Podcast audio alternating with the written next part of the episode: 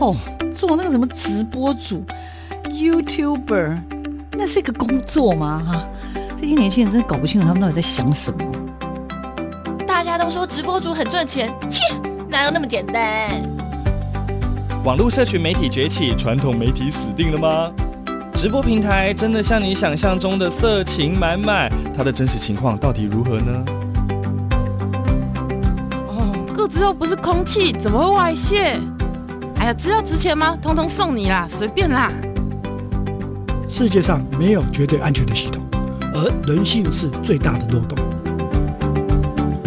时下你不可不知的科技应用与社群发展。科技社群敲敲门，带你推开趋势的大门。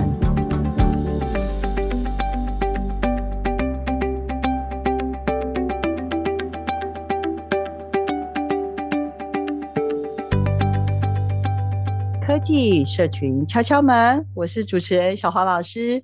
各位空中的听众朋友，大家早安！这个礼拜过得如何呢？小黄老师会用声音在空中陪伴大家。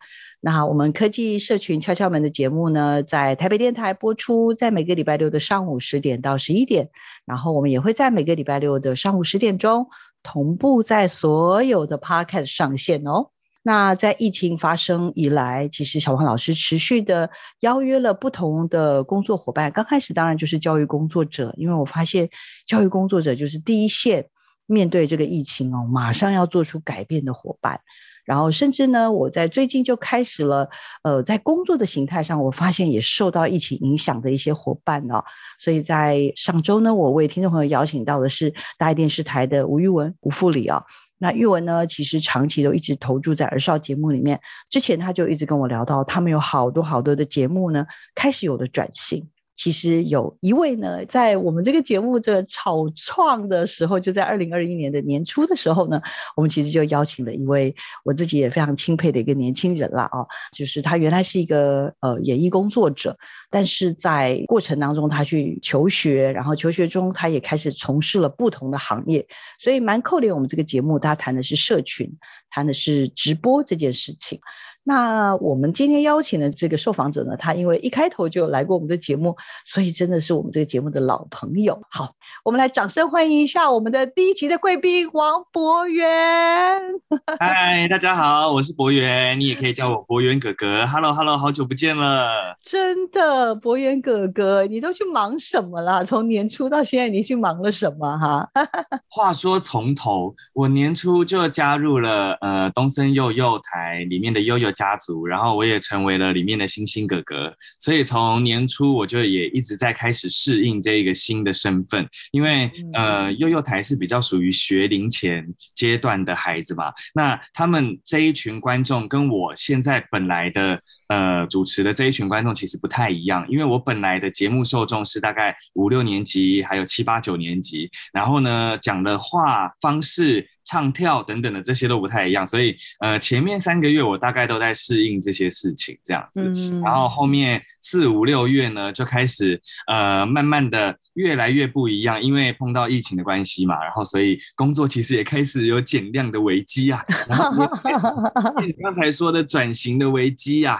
所以啊，最近就是一直在慢慢的克服这些事情，这样。是是，然后我认识博元哥哥，其实知道他真的就是很优秀的。之前主持的是那个什么生活里的科学，然后后来的踹科学，对不对？然后到最近了，博元哥哥，因为我关注你是因为你有在主持一个情绪教育的节目，叫做《博元哥哥的秘密屋》。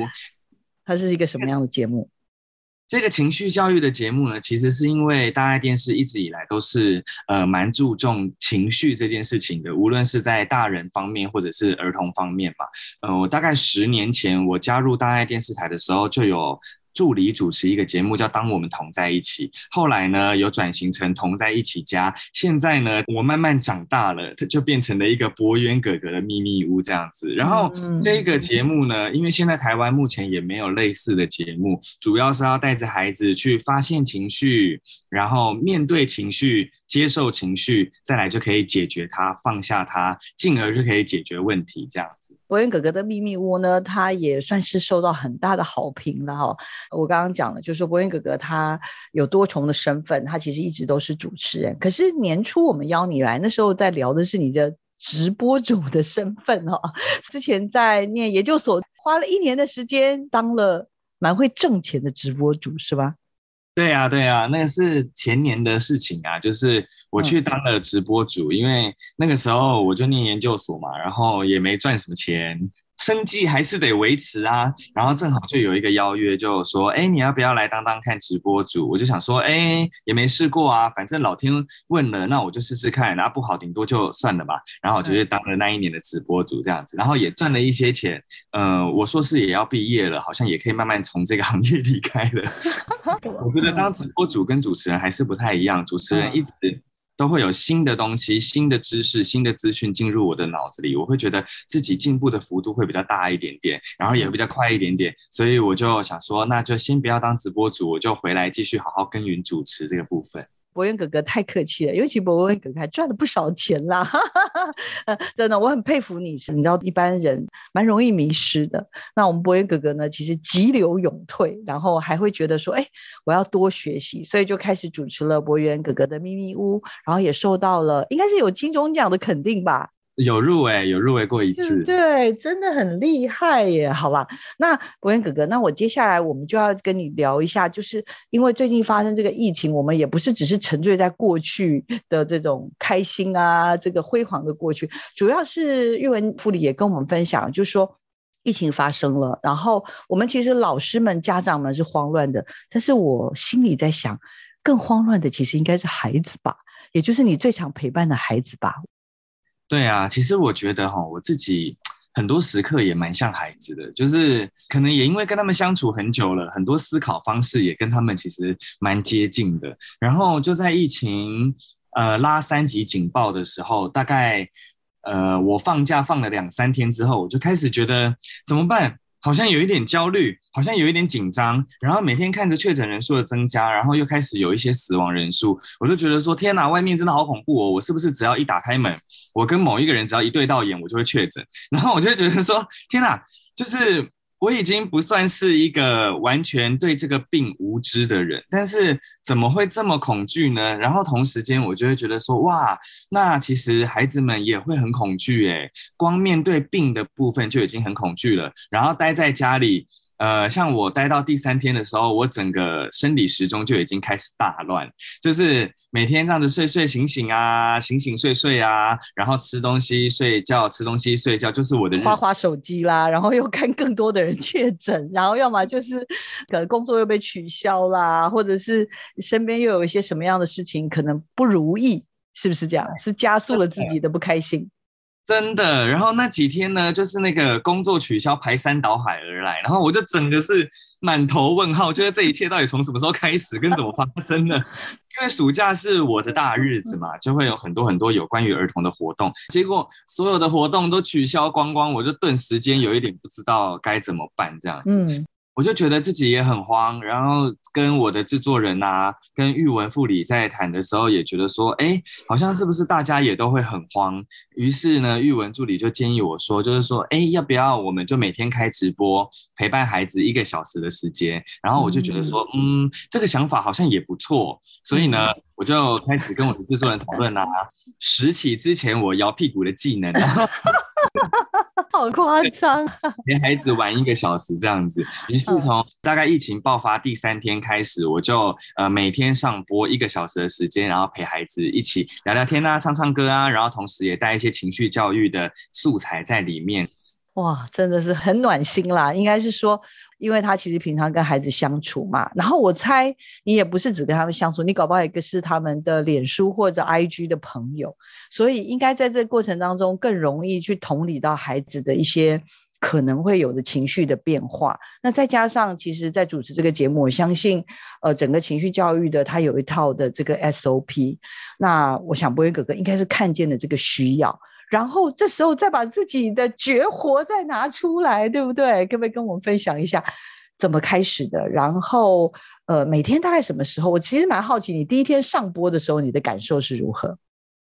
第一天上播的时候，感觉就很像，好像呃，跟一个好久没碰面的老朋友又再次碰面了，这样子。因为我已经脱离直播主这一个身份已经一年多了嘛，然后我就觉得说，当我又把直播镜头打开，然后开始放歌的那个 moment，就有一种，嗯，我好像很会直播的那个感觉，怎么又出来了？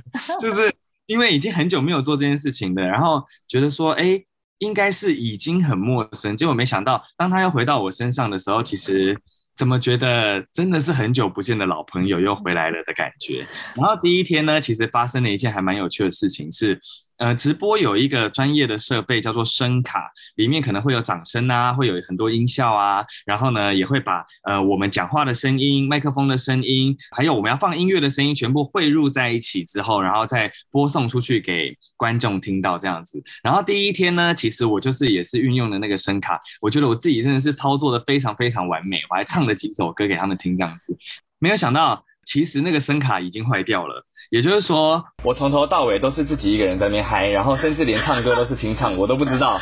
但是孩子们呢，也跟着我一起很嗨，我也不知道到底怎么了。我是后来看回播的时候才知道说，哦，原来我的声卡早就坏掉了。然后他们竟然也好像若无其事一样的看完整场直播。然后那是第一天发生的事情。然后从第二天开始呢，我就舍弃了声卡，我就用我自己真实的声音，然后真实的表演功底来做这件事情。因为其实有麦克风啊，他会帮我调整我的声。声音让我的声音比较好唱啊，或者是比较好发。但是呢，当我要把那个东西拿掉的时候呢，我就真的是要完全靠自己的实力了。我觉得这也是一个挑战。所以从第二天开始呢，我就呃很完整的用自己的声音在跟大家见面，这样。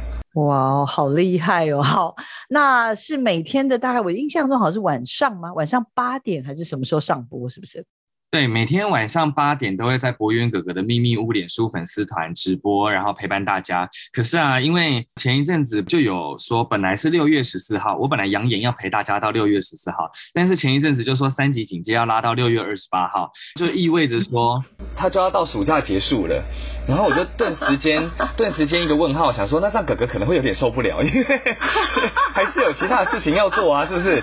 那不然这样子，我跟制作人好好讨论一下，这样定出来说，现在每个礼拜三跟礼拜六会固定直播，然后呢，至少会陪伴大家到六月二十八号。三跟六的直播现在就已经不是呃纯瞎哈拉的这种形式，目前礼拜三呢，就是呃有一点像 KTV 包厢 day 的概念，就是它有点像是欢唱之夜，因为。我们发现啊，就是在直播的同时，我们会邀请小孩上来联播嘛，然后大家都还蛮喜欢表演才艺的，就觉得说哈，那既然大家都那么喜欢表演才艺的话，那不如就来一个欢唱之夜，让大家唱个够这样子。然后礼拜六就是主题之夜，像上个礼拜我们玩的就是亲子档一起来同乐。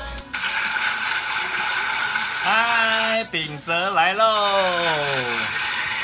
你们好，你们好，庄怡心也那么准时，也太令人觉得感动。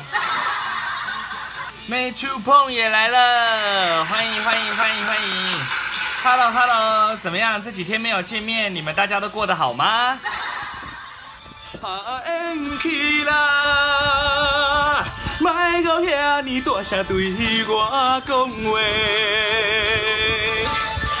乱乱乱，女人的心够多，为你破碎，任由占哪位？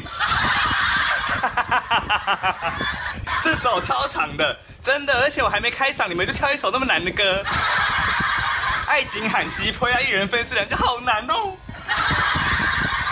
不管不管不管，现在要换你们唱了。来，已经有四个人举手了，是不是？来，我先邀请第一位嘉金同学。你们两个今天也是家庭日吗？两个一起表演？对。你们有没有为自己的团体取一个名字？千金乐团，因为我们两个名字里面就刚好一个千一个金。对。哦，千金乐团呢？哎，很棒的名字哎，给你们拍手。今天要表演什么？挥着翅膀的女孩。哇，怎么感觉好像很厉害呀？好啊，好啊，好啊，那就准备看你们的表演喽。好。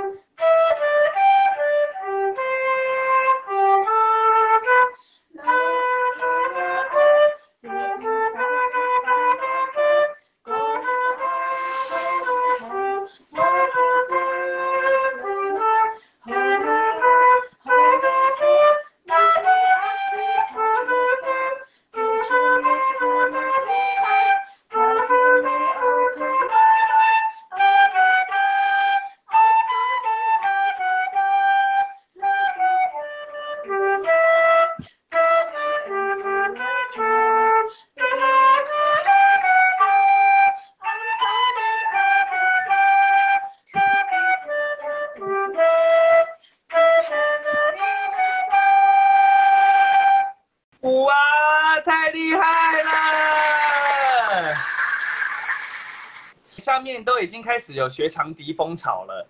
譬如说啊，因为当时学校选月下直接学长笛，因为太美了，气质 up up。然后这个宜兴就说：“那我决定我要学长笛了，听起来就很有气质哎。”哎，其实啊，你们可能不知道，我也很会吹长笛，你们要听吗？你要来吹一下吗？我吹给你们听好不好？好，好，好。你有长笛？你有。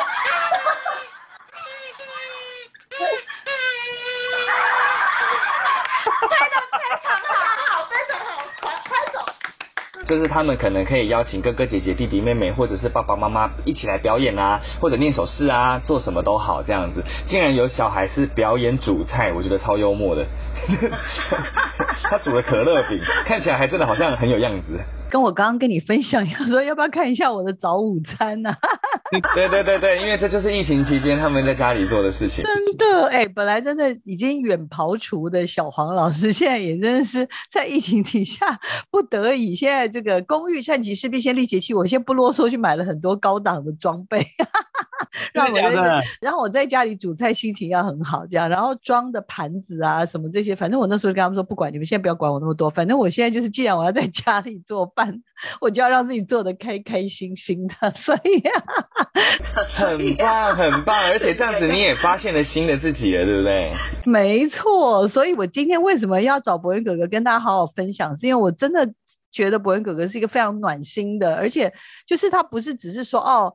先开一个时段，然后陪小孩，然后他发现，哎，不行啊，从两个礼拜变四个礼拜，现在搞不好时间搞不好要更长，要长期抗战的话，那到底我们要怎么样跟孩子互动？所以就想出了周三是欢唱包厢，周六是主题之夜。好，那博元哥哥，我很好奇哦，其实从开始到现在啊，我我想你心怎么讲，就是。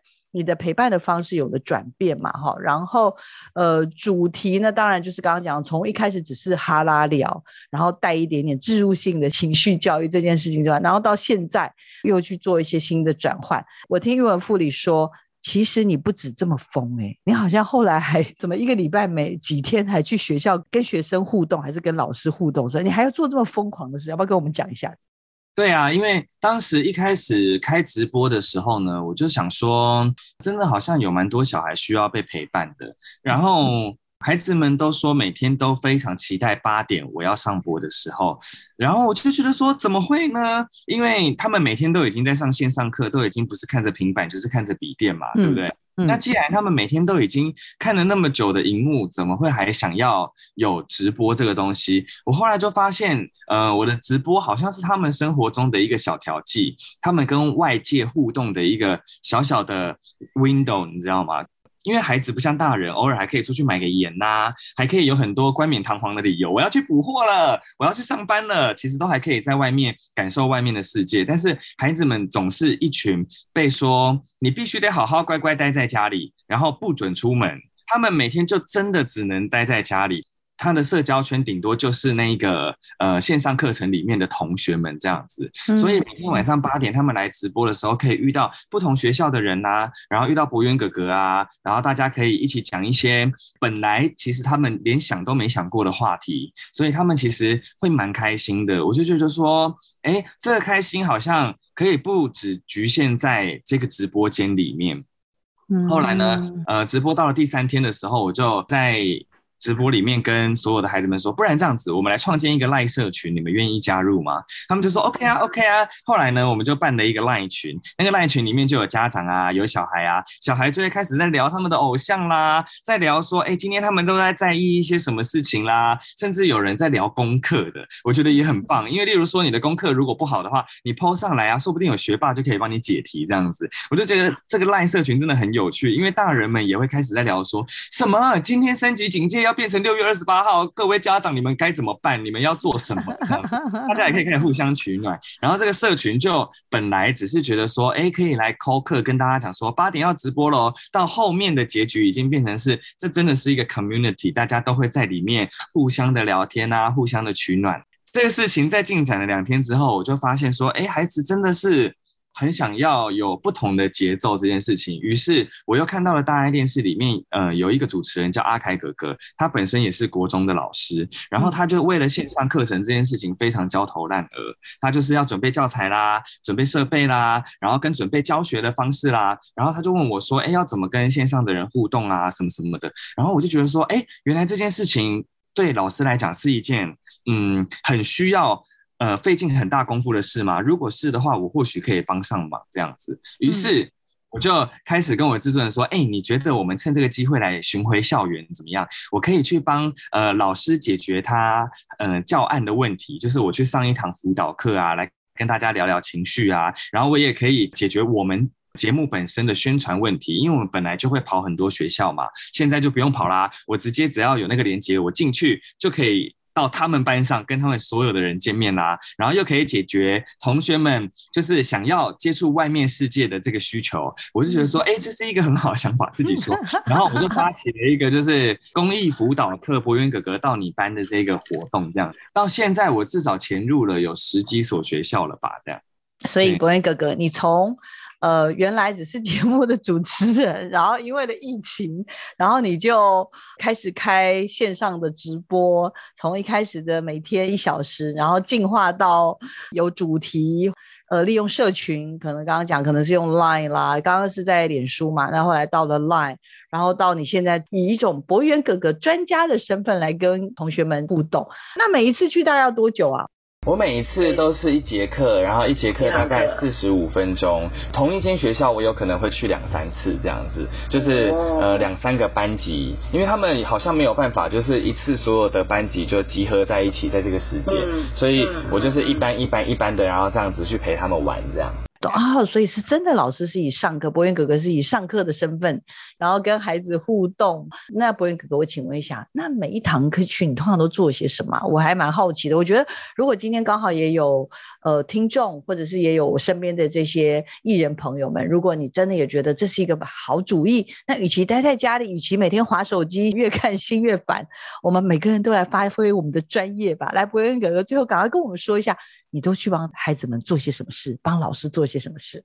嗯，就是最主要，我真的是认真帮他们上一堂情绪课。就是情绪里面有分啊，就是舒服的情绪啊，不舒服的情绪啊，嗯、然后跟我们原始情绪里面都会有些什么啊，等等的，就是会先很认真的跟他们讲解有关情绪这件事情，然后接下来会呃开始带入他们的生活经验，例如说妈妈会说你要好好的看脸色啦，什么叫做看脸色？那当然就是看表情啊。那因为视讯课都可以打开那个镜头嘛，所以就可以。他们演演看生气的表情长什么样啊，难过的表情长什么样啊？那难过的时候，男生可以哭吗？男儿有泪不是不轻弹吗？你们怎么想呢？嗯、类似像这样子，然后让他们开始去观察表情的变化，就可以开始慢慢觉察心情，嗯、开始带入真正的情绪教育。例如说，呃，我们要怎么接受它？我们开始发觉情绪之后，呃，总不能就直接让红灯了之后就把气话讲出来吧？要怎么样好好的发泄？嗯、这也是一门功课。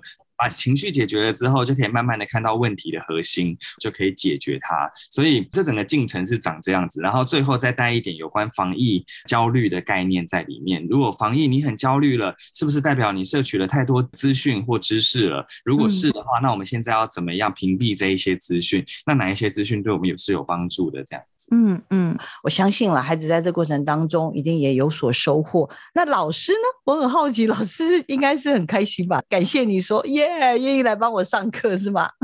老师差不多就是这种感觉，就是哦，好轻松哦，就 就是那一堂课，他也在旁边旁听这样。对啊，而且我觉得最重要的是孩子也学到东西啦，因为在这样子的疫情的变化当中，其实这是回到我最早的询问，就是我会觉得我们大家花很多时间可能关心老师、关心家长的，都关心很多人的工作，可是事实上改变最大的其实也是孩子。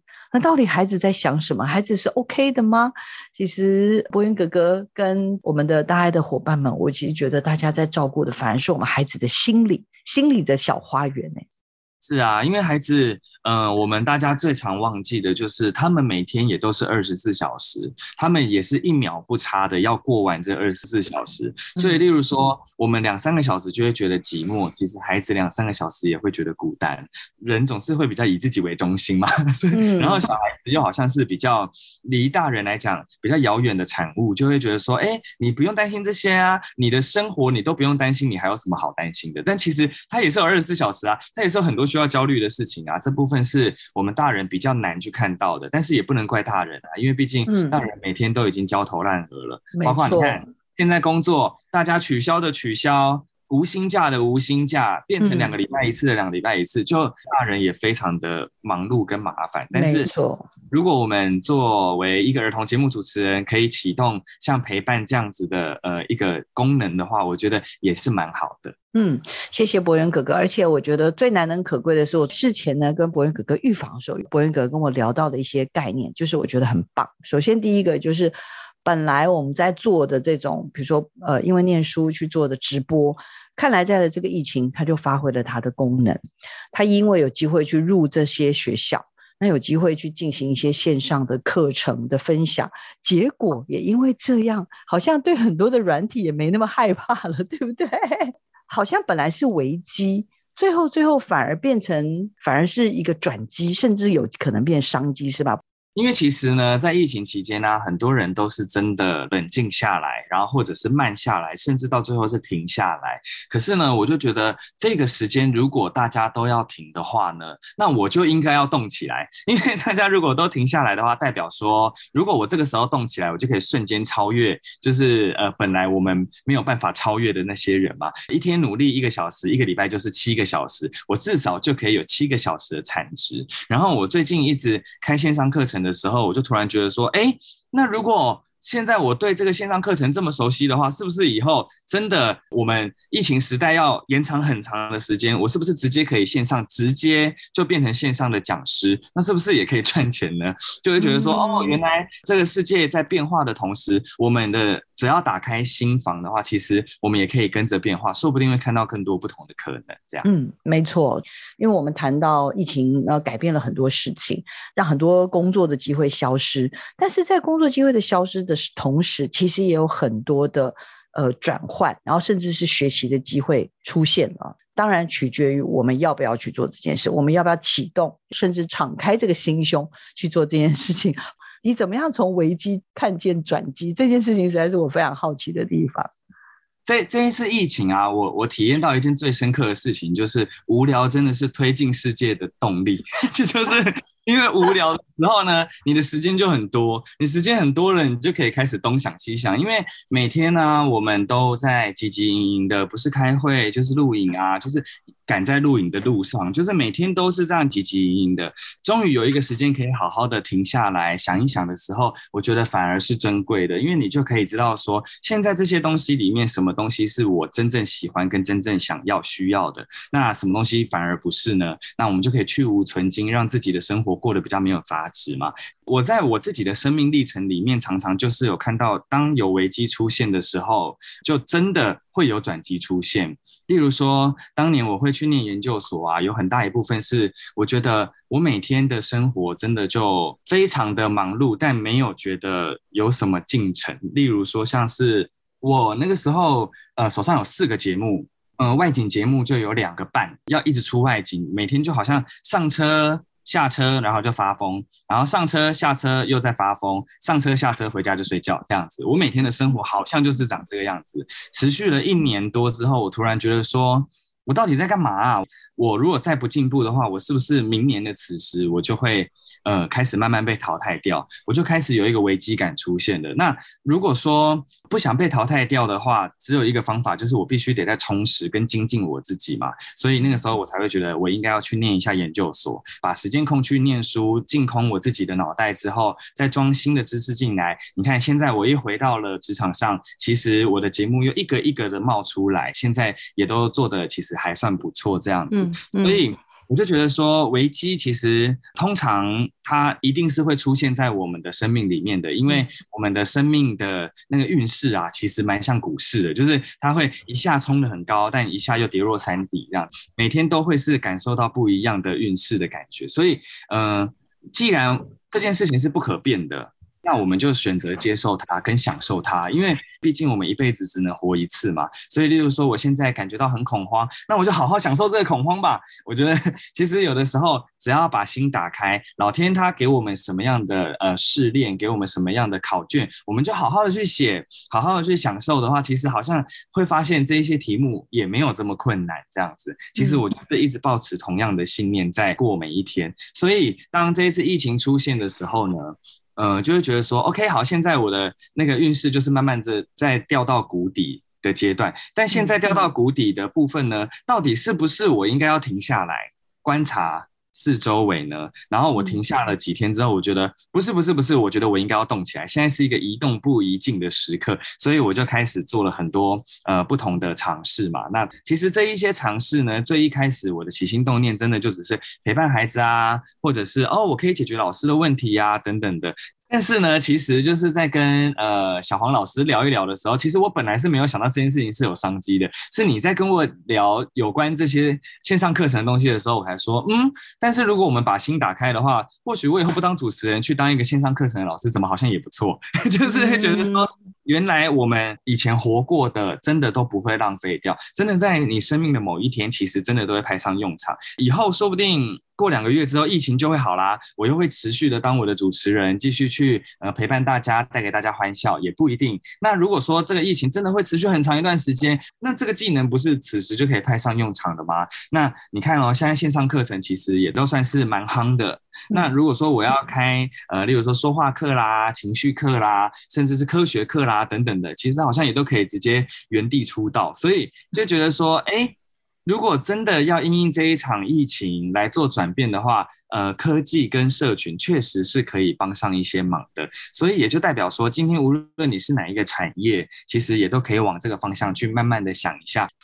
我们本来是在一种非常的担心的状态之下，可是我们现在会去思考说，我们要用什么样的方式去呃转化我们自己？因为我们其实蛮容易就是会负向思考，会去抱怨。哦，对，我想起来，我最重要问你就是说，你刚刚有一个理论好特别哦，你说在这个时候大家都在停滞的时候，可是如果你开始学习，每天其实一个小时，你一个礼拜七天，然后一个月三十天。然后你就会变得很厉害。我那刚刚想说，哎，你为什么会有这种想法？我觉得超酷的，要不要跟听众朋友分享一下？因为其实，呃，在当一个演艺人员呐、我觉得可能跟大家想象的有一点不太一样哦。就是演艺人员呢，多半都是非常非常努力的。为什么呢？因为我们其实，在过的日子就是有一顿没一顿的。其实大家也都知道，就是今天有 case 我就有钱，没有 case 我就没有钱。那甚至劳保健保，这根本不用谈，我们必须自己缴。甚至大家每年最期待的年终奖金，我们也是完全没有。嗯，就是演艺人员本身就是在职场上是很需要靠自己的一个工作形态，所以一直以来呢，努力在我自己的字典里面。从来就不是一件难的事情，因为演艺人员最麻烦的是，很多时候要看天吃饭。例如说，我今天去 audition 那个角色，他可能因为我单眼皮，他就不要我了。我有可能。因为去 audition 一个角色，因为我单眼皮，所以他要我了。这跟我的能力完全没有关系哦，因为他的角色的关系，他可能今天就是要一个胖胖的，然后可能有点喜感的。那我就不是的话，我就没有办法成为那一个角色。所以，呃，努力在我们演艺工作上面，真的只是基本盘中的基本盘。说到一天努力一个小时，你就会比别人多努力很多的。这个点啊，其实这又要牵扯到另外一个理论。我们一天都有二十四小时吧，这二十四小时里面有八个小时我们会拿去睡觉，因为你如果睡不够八个小时的话，其实你身体会不健康，你寿命会减低，总平均来讲其实也是没差的。所以呢，八个小时一定是要拿去睡觉，剩下八个小时我们要拿去工作。呃，学生就是要拿去学习，那最后那八小时才是我们人生拥有的八小时。但是呢，那人生拥有的八小时其实也不算是我们完全拥有，因为可能呃两个小时我们要拿去吃三餐，一个小时我们可能要拿去洗澡，然后一个小时我们可能要拿去陪伴家人，呃两个小时可能要陪伴你的朋友或男女朋友，你最后剩下的可能就是一个小时到两个小时的时间。其实，如果你要赢别人，社会上所有成功的人，也只是比你多那一个小时到两个小时每天努力的时间而已。因为这个理论的关系，我就觉得说，哎，现在疫情期间，我真的是这一个小时真的好容易就取得，因为我就没有那个上班八小时的困扰嘛。所以，只要我一天多努力一个小时，其实一个小时可以背很多单字，哎，其实一个小时你也可以运动，让自己体态可以保持的更好，哎，就是一个小时的努力，其实它的产值是非常非常高的。你三十天就变成三十个小时，如果这个疫情持续了三个月，你就比别人多一百个小时，你会学到跟超越别人的那个幅度，其实会蛮大的。我我最近也是一直在想这些事情，就是疫情发生这些变化，也很多人真的就哀嚎遍野。然后像我们当当老师的，就是不只是线上的课程，甚至我们今天做广播也是，小黄老师今天也没办法去电台录音，所以我跟博元哥哥就是用我们的这个视讯的软体。另外，当然就是，比如说，我们为了要跟学生有更好的这种，比如说成果发表啦，或者是我现在为了一些原来的营队，我现在必须要用其他的方式去取代。可能我在思考能不能用线上的课程进行的时候，这些东西我每一样东西都得学。然后在这过程当中，也就是不停不停的，就是有点像我们在打电动，我们一直去买，身上要背很多新的 武器跟很多的能力的提升，这样 level up。那你也可以，我不想，我现在就是耍废，因为我也可以躺在床上每天耍废，对不对？继续划我的手机。但是如果你有一点点、一点点的改变或进步，好像那个东西就是有可能的，就不是那么遥不可及的，对不对？对啊，因为其实要讲到说你要实现一个目标啊，其实我们把它拆分下来看，目标好像就是在二楼。那我们现在就是只要搭建那个楼梯啊，一格一格一格搭建上去的话，其实你真的是有可能实现那个目标。如果你觉得你在家里躺着滑手机，你耍废，你真的有很开心的话。我觉得真的要好好的再去问问自己的内心哦，因为其实现在大家的内心里面很深层，其实都会有呃不安的成分，会有焦虑的成分，其实是一定有的，不可能没有的，因为每一个人的工作多少都有受到冲击跟影响嘛，就算工作没有，你的生活也有，所以当你躺在那边的时候，其实你还是有那么一点点的不安，只是我们自己没有察觉。那如果说今天你有做出一些改变的，其实你那些不安跟焦虑就会消失，我反倒。蛮建议大家去做出这一些改变的。嗯，博元哥哥他不只是自己这样，而且他最主要是我我也希望啦，博元哥哥可以用这样子的心情去陪伴。那博元哥哥，你的整个的这种思考，刚刚讲了寂寞是商机啊，所以呢，你也看到了这样的转变跟未来的这些可能性。对，我们可以聊一聊你你身边的家人的案例，对不对？我觉得那个实体转线上，那故事也蛮激励人心的。我们跟我们分享一下。其实这个故事就是我姐夫，就是因为他是在台北市的成功市场里面，呃，卖水果的水果摊老板这样子。嗯，然后呢，因为疫情的关系呀、啊，他们。大家都不太敢出门了嘛，那当然他的生意就会开始骤减，真的不是锐减，是骤减哦，是瞬间就几乎呃业绩可能只剩下一成的那一种。嗯、那、嗯、那个时候我姐跟我姐夫他们就在想怎么办呢、啊？他们就在想说，OK 好，那就在呃 Line 上面也开一个群组。那开了一个群组之后呢，我们可以把水果送到他们家去，那看看会不会引发更多人想要买的动机这样，毕竟大家都不敢出来嘛。嗯、那我们帮他解决了不敢出来的这个困扰之后，说不定他们就会跟我们买水果了。结果呢，一开第一天就有一百多个人加入，然后大概到了第三天就变成四百多个人，等于成功市场附近周围的居民蛮多都已经加入到这个群组里面了。然后呢，我姐夫的那个业绩直接就翻了好几倍涨，就是比他原本的业绩还要再好上好几倍。所以原来只要我们好像跨出一步，然后我们再想一想，或者是多听听别人的例子，也或者是你可以上网去找找别人的方式。那我们只要模仿的话，好像也就已经可以搭上这个所谓线下转线上的顺风车。哎，这一次的这个疫情来得好急哦，所以当我听到像博元所提供的像这个姐夫的案例，好了，我马上就觉得，哎，真的，因为。呃，我们都是现在不太能进市场嘛，甚至现在要检查 ID 啊什么这些的。可是我们还是有这个生活上的需求，那么当然我们还是可以出门去购买。可是如果今天原来的像刚刚所说的，我们做生意的伙伴也能够理解这个原来的实体现在。迫于疫情，它必须要转为线上，那怎么去操作？甚至各式各样的餐饮啊，什么这些，我最近就是看到身边有太多这种 实体转线上的这种东西，我就更觉得说，你知道，今天就不是只是聊博元哥哥在这个疫情当中做的转变，我觉得是那种危机变成转机，转机变成商机这件事情，这个是让我有很很深的感触。那博远可以投问一下吗？那你的那个嘞，星星哥哥。那个怎么办呢？那个现在有什么小烦恼，或者有什么小突破、小转变吗？要不要也跟我们分享一下？目前星星哥哥的部分，因为其实其实，在幼幼台，呃，我们已经曾经就已经录过蛮多的影的吧。那录的那些影，其实重新再呃剪辑，还是可以放在电视上。嗯，反倒是因为我们其实最主要的收入就是来自于每一次跟大家见面的实体活动，那个是我们最主要的收入来源。可是现在就是没有办法有活动啊，整个暑假的活动就是坑光光这样子。那既然都已经。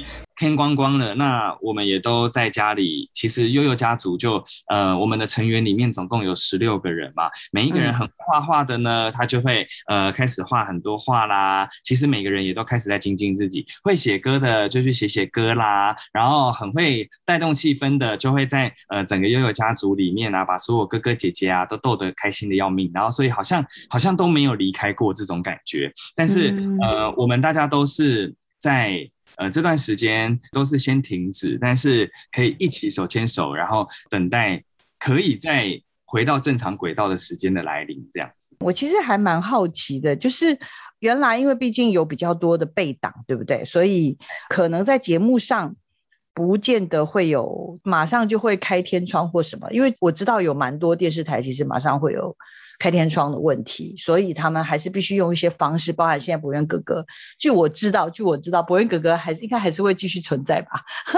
对对对，博元哥哥的秘密屋有用不同的方式在处理了。因为其实上上个礼拜啊，我们的制作人就说：“哎，我们是不是应该要先录剧了？因为在我的节目里面呢，除了有呃我跟小孩的对谈之外，我们还会有一个戏剧的呈现，这样呈现出小孩心里的烦恼。可是、嗯、呃那个剧，如果我全部都戴着口罩的话。”其实那个剧就会变得非常的难看，因为就对 对，对，因为是每一个人的表情都只剩下没有表情，然后再加上那个剧需要很多人的加入才会好看嘛。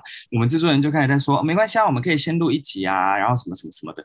我就跟他讲说，其实现在这个状况啊，你再录一集也没有什么用，而且我们脚本已经写的这么完美了，嗯、就应该要好好的把它拍出来才对。他说，那你觉得应该怎么办？我说，我们应该要在疫情时代下想出疫情时代下可以做的方法这样子，嗯，而不是硬要去固守我们本来的想法，反而应该是要做出弹性的调整。所以，呃，我就跟他建议说，我们不如就做二十到二十六集，是呃整个认识情绪的一个系列，因为认识情绪的系列。我们可以就换一个 format 啊，我们不一定一定要照原本的样子啊。那小孩我们也不一定要到现场啊，我们可以线上直接跟他们聊天呐、啊。那呃情绪如果不知道怎么认识，我们可以画动画啊等等的，就是它就可以有很多不同的变化型，就可以不一定要像原本的方式进行。那这样子无论疫情时间有多久，我们其实都可以继续撑下去这样。嗯，懂懂懂，真的就是又回到了转念。转机这件事情，好啊，因为我刚刚听到那个博元哥哥中间，我就拷打他说：“哎，博元哥哥，等一下，如果最后的最后呢，这个我要请你推荐一首歌，你会想推荐什么歌？”那博元哥哥就有在想，但是他也跟我聊到，就是说，其实呃，像博元哥哥这样子身份的艺人，其实大家都有自己的强项跟专长，然后也都有平常自己。就是能够跟这个社会互动的方式，那每个人都要善用自己的专长。博元哥哥可能是表演，然后这些可爱的哥哥们就是平常可以跟孩子有很多很多的互动。可是，在这个疫情底下，大家可能就要用不同的方式去表达自己对于这件事情的关心，然后或者是对自己想要去启动的一些社会的行动。所以我自己啦是还蛮期待，不管是博元哥哥跟所有的大爱的儿少节目，或者是我们所谓的悠悠家族里面的这些的很优秀的这个表演工作者，那也希望大家都能够想出最好的陪伴孩子的方式，好不好？可以。好，来给你许愿的时间。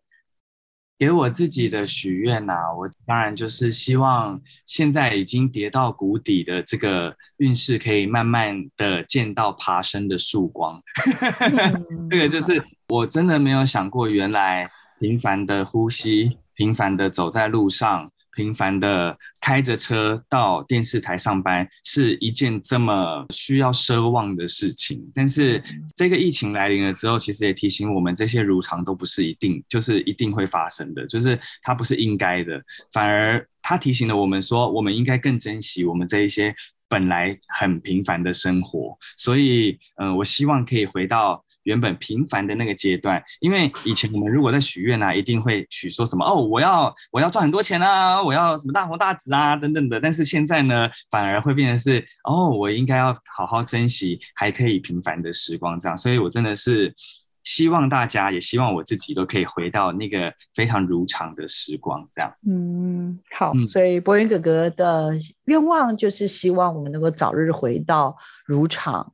然后，但是在现在这样子一个艰难的时刻，博元哥哥，你觉得我们应该用什么样的心态来面对呢？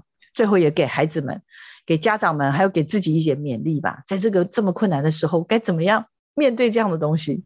因为其实我觉得从这个节目一开始听到这边，说不定大家会觉得好像是一个类似成功者的分享，但是嗯嗯，其实。我也还在学习啊，就是这整个疫情的途中，我也是第一次 遇见嘛。然后呢，嗯、我也不是一个线下转线上的大专家，我只是哎，因为无聊，所以可以想想一些这个方法哦。因为有时间，所以可以想想那些方法。所以我觉得，呃，希望大家也都可以慢慢的给自己加油，给自己打气，然后称赞一下自己，其实已经做得很好了。嗯、那我们如果真的现在已经是。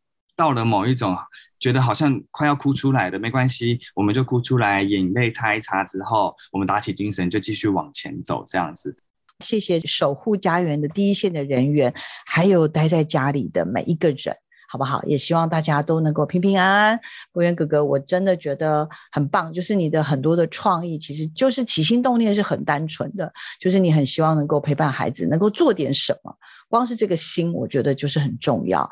那也希望啦，我们所有收音机前面的听众朋友也能够保持这样的心情哦。就像博元哥哥建议的，我们面对到的所有的疫情底下的困难危机，其实它其实都可能是转机，甚至有机会变成商机。那就在我们。的自己的怎么样的一个转化的过程当中，那也不是说博元啊或任何人做得很好，我觉得每个人都在学习。我们台湾只是比别人幸运一点点，我们今年才开始学习。但是我相信以台湾人的聪明，我们一定可以学的比别人更好。对，可以这么说吗？博源？可以，我们一定可以做得更好。真的，我真的对台湾人超有信心，不知道为什么，因为我觉得我们是充满创意的一群台湾人吧。祝福每一个收音机前面的听众朋友，祝大家幸福、平安、快乐。然后我们也祝福博元哥哥，一切都顺利如常，然后也能够早日的这个回到我们美好的生活，然后继续陪伴我们所有的孩子，好不好？好，也祝福小黄老师，祝福大家，谢谢。对，谢谢我们所有的收音机前面的听众朋友哦，请下周同一时间继续收听我们的科技社群敲敲门，我们下礼拜见。